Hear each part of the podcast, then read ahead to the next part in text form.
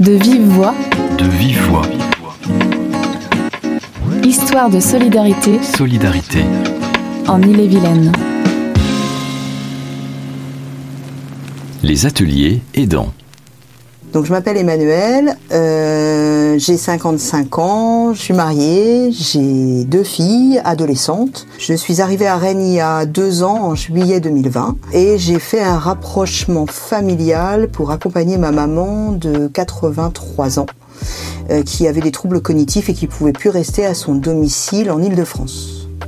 Je lui ai trouvé un logement en résidence euh, service, donc les résidences qui sont faites pour les seniors qui ne peuvent plus rester à domicile, mais qui sont encore relativement autonomes. Et j'ai trouvé une résidence service qui s'est ouverte euh, dans mon quartier à 5 minutes à pied de chez moi, donc ça c'était quand même euh, idéal. Et puis aussi l'idéal entre guillemets, c'est que ma maman avait les moyens d'aller en résidence service parce que c'est pas forcément quelque chose de donné. Hein. On devient aidant un petit peu par la force des choses parce que euh, moi j'étais fille unique. Ma mère a commencé à avoir des troubles cognitifs il y a trois ans. Euh, de plus en plus important et ma fonction d'aidante, elle est devenue croissante avec le temps et les difficultés. Et puis aussi parce que euh, l'entourage familial euh, n'était pas présent, donc ben, on devient aidant à plusieurs si on est plusieurs et qu'il y a une famille, et puis ben, tout seul si on est tout seul ou en tout cas avec son compagnon ou voilà ben, parce que c'est la force des choses qu'on peut pas laisser une personne seule âgée. donc elle était très autonome jusqu'à il y a trois ans. Et les troubles cognitifs euh, augmentant au fil du temps, ben, on devient aidant euh, progressivement parce qu'on se met évidemment à aider euh, sur différents plans de plus en plus.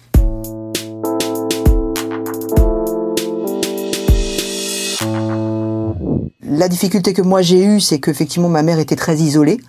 Euh, et euh, j'ai un petit peu accentué mon rôle d'aidante parce que ma mère euh, avait rencontré quelqu'un, ce qui était plutôt bien parce qu'elle était veuve, mais c'était pas une bonne personne. C'est-à-dire que c'était, ça faisait partie des personnes un peu toxiques. C'est-à-dire que c'était quelqu'un qui était un peu, qui profitait un peu de la situation, du fait que ma mère avait des troubles plus conséquents.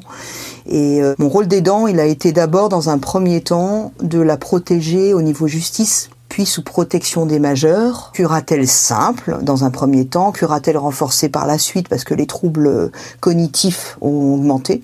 Je préférais aussi que ce soit pas moi qui gère le côté administratif parce que ma mère voulait pas trop que je me mêle de ces histoires et moi non plus d'ailleurs. Donc le fait de passer par un tiers, un curateur, ben j'étais rassurée quoi. Et moi je gérais uniquement, on va dire, euh, la gestion des rendez-vous médicaux ponctuels ou euh, des prises de médicaments. Donc au début, une aide médicale accompagnatrice, elle est légère. Hein. Sauf qu'après, je me suis rendu compte qu'elle prenait, elle était plus capable de gérer un pilulier, qu'elle était plus capable de gérer ses médicaments. Donc il fallait qu'il y ait un infirmier qui passe tous les jours. Et puis après, on se rend compte qu'elle est plus capable de prendre des rendez-vous médicaux sans s'en mêler les pinceaux. Donc il faut aussi euh, prendre les rendez-vous médicaux. Donc l'accompagnement, bah, il va crescendo en fonction des difficultés de la personne et de l'évolution de la maladie en fait. Donc après, bah, le rapprochement familial sur Rennes, il était carrément obligatoire parce que la laisser seule, c'était pas du tout envisageable en fait.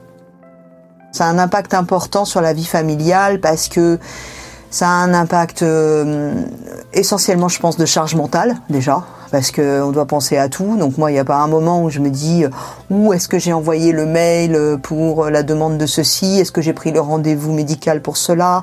Et donc il y a une charge mentale euh, de plus en plus conséquente. Il y a besoin aussi d'être accompagné et aidé, d'avoir des temps de répit, parce que parce que c'est quelque chose de chronophage en fait on se rend pas très bien compte au début. On se dit oh bah, je file un petit coup de main là-dessus, là-dessus, et puis au final on se retrouve à gérer beaucoup de choses. Alors effectivement je suis au chômage, mais normalement je devrais faire d'autres choses aussi, c'est-à-dire monter mon projet professionnel davantage.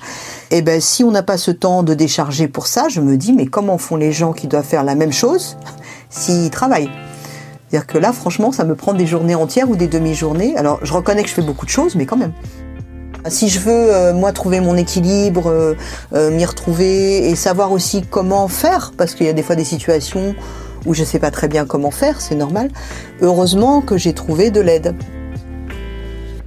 Bienvenue à tous pour cette séance du mois de novembre. L'idée toujours étant cette bulle de répit qui vous est proposée ici. L'idée étant de se concentrer sur vos émotions, que vous ressentez euh, en parlant de vos situations en tant qu'aidant, mais aussi en parlant de vos émotions en situation là de détente Je suis accompagnée par le CLIC. Je suis accompagnée, je me suis inscrite à France Alzheimer pour avoir une aide sur euh, ben, les comportements à mettre en place avec ce type de pathologie. Moi, j'ai dû me faire accompagner psychologiquement aussi parce que c'est compliqué, quoi. C'est compliqué. Ça a forcément. Les rôles sont inversés. On se retrouve en étant aidant d'un proche. Je me retrouve entre guillemets la maman de ma maman et c'est pas du tout ce qui était prévu au départ. J'ai essayé de trouver de l'aide où je pouvais, quoi. Euh, par des groupes de parole, par euh, de l'aide au clic pour savoir remplir les dossiers. Il y a des rendez-vous donc individuels pour régler les, les situations euh, au cas par cas. Et puis après, ils proposent aussi des ateliers. Alors des ateliers un peu de répit. Il peut y avoir des ateliers de groupes de parole. Euh, mais récemment, ils ont proposé des choses assez sympathiques. Un atelier de sophrologie, un atelier de théâtre d'improvisation. Enfin, que des choses qui pouvaient permettre aux aidants de se rencontrer et d'avoir la parole dans un autre cadre. C'est-à-dire d'échanger autrement, en fait.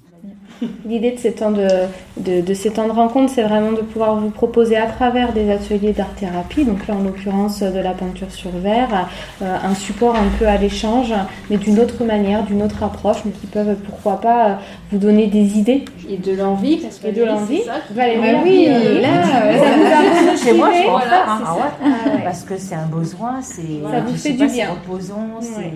Et, et c'est revalorisant parce que voilà, c'est. Je trouve que c'est une vraie source d'échange parce que quand on est aidant comme ça, dans ce cadre-là, on s'isole en fait, on se coupe. Et je pense que ces groupes de parole, ils sont indispensables pour pouvoir euh, échanger, se rendre compte que les questions qu'on a, les autres les ont aussi, dans des situations différentes, dans des contextes familiaux différents. Ces temps de répit sont nécessaires parce qu'on peut plus souffler sinon. Laisser du temps aux aidants pour qu'ils soufflent. Ben, je vais te dire, je l'ai pris moi. J'ai 55 ans, je suis une jeune aidante, mais je l'ai pris. Un aidant, c'est quelqu'un qui accompagne. Il faut qu'il sache aussi être accompagné, je crois. Donc euh, je suis Luc, j'ai 64 ans et je suis en retraite de- depuis 4 ans et j'habite euh, Cancale. Dans mon profil, je suis un petit peu un aidant atypique parce que j'ai eu mon enfant qui est tombé d'un handicap neurologique et mon épouse euh, aussi. Donc euh, ça a fait que dans, dans mon rôle d'aidant, j'ai eu deux personnes à soutenir et qui s'ajoute maintenant euh, ma maman euh, qui, qui euh, aussi euh, a besoin de moi et qui fait que je suis euh, un aidant un peu particulier qui a un peu la boucle. C'est-à-dire j'ai mon enfant, mon épouse et ma, et ma maman. C'est- C'est c'est pas simple, voilà, pour moi. J'ai mon épouse qui était déjà fragile nerveusement et je gérais tout euh, déjà le quotidien hein, parce que j'étais le seul à avoir un salaire euh, à la maison. Je voilà, c'était déjà j'étais déjà le.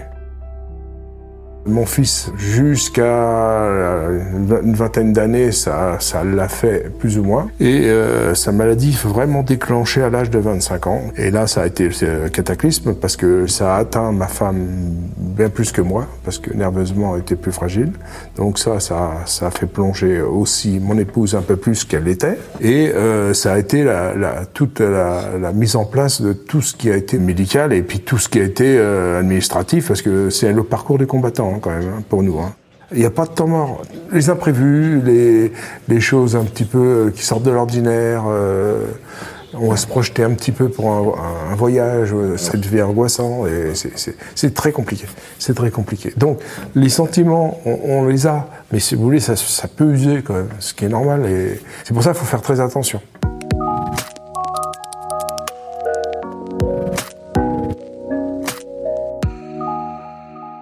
J'ai eu la chance d'avoir une bonne santé jusqu'à présent. Je fatigue quand même là et j'ai besoin d'un soutien. Donc j'ai un soutien d'un psychologue en ce moment assez régulier qui pour un peu euh, apaiser un peu et un peu voir la suite de ma vie aussi propre parce que c'est un souci aussi en tant qu'aidant. On se rend compte que on se néglige et à un moment donné, euh, si nous on se casse la figure, tout se casse la figure. J'ai mis ma vie personnelle en- entre parenthèses. Les dents, en gros, est le pied, et le centre un peu. Et dans ma situation, bah, ça m'a pesé énormément. Euh, Le clic, c'est ré- c'est c'est récent que j'ai découvert ça. Donc, c'est depuis que je suis arrivé sur, sur la région. Où j'ai donc découvert qu'il y avait des cafés des aidants et qui m'a permis euh, de rencontrer d'autres personnes qui aidaient aussi des proches euh, voilà, dans différentes situations. Alors moi, je, des fois, ça me permettait de vider mon sac aussi, est-ce que j'avais besoin. Se libérer, euh, dire que ben là, là, j'en peux plus pour pour ci, pour ça. J'ai été soutenu par le clic. Heureusement qu'ils étaient là, parce que le souci qu'on a en tant qu'aidant, nous, c'est de rencontrer euh, des personnes. C'est bien aussi de venir euh, à l'extérieur, parce que sinon on reste tout le temps chez soi. Et puis euh, voilà, c'est bien d'être en, en groupe, euh, d'échanger, et puis euh, ouais, on passe un bon petit moment. J'aime bien. C'est plutôt bien résumé quand même. Oui. Le clic m'a aidé pour euh, que je puisse suivre un psychologue, donc c'est très important.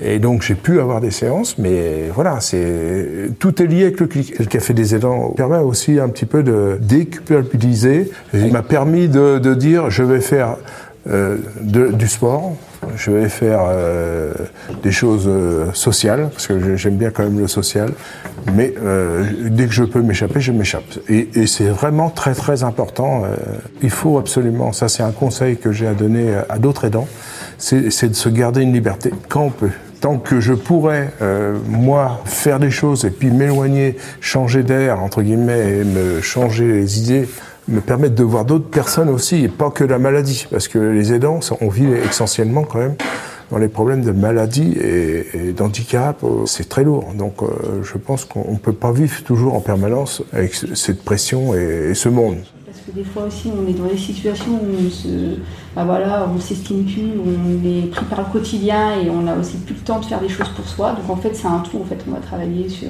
la confiance, l'estime, voilà, avoir un moment d'apaisement, de bien-être, de pouvoir communiquer ou rencontrer d'autres personnes, échanger sur les émotions. Dans ces cafés des aidants, on échange, on peut dire, si tu veux, appelle-moi, je, sais que là, je pourrais peut-être t'aider, ou, ou vois une des conseillères du clic, euh, elle va t'aider, n'hésite pas. Parce qu'il y a des gens qui sont, ils sont renfermés, on le voit. hein. Ce qu'on ressent plus dans le café des aidants, c'est une charge émotionnelle importante. Le café des dents, c'est pas grand-chose, c'est une heure et demie par mois. Mais ça donne des, des pistes. Derrière, il faudrait plus euh, avoir ces temps de repos, de temps de répit pour pouvoir un peu souffler et que ces gens-là aussi pensent à eux-mêmes et qui se fassent plaisir et qui s'amusent et qui rigolent euh, en allant jouer aux cartes ou j'en sais rien. Mais vous voyez, c'est ça, c'est ça qu'on souhaite nous. Et à un moment donné, on, se pose la question qu'est-ce que je fais de ma vie? Est-ce que je vais rester aidant toute ma vie Est-ce que j'ai le droit de faire autre chose? Est-ce que j'ai le droit aussi de penser à moi? C'est ça, c'est ça la question. Vous êtes aidant et souhaitez être accompagné? Ou vous renseigner sur les aides existantes pour les personnes âgées? Rendez-vous sur illevilaine.fr, rubrique Personnes âgées. De vive voix, le podcast du département d'Ille-et-Vilaine. À bientôt pour un nouvel épisode.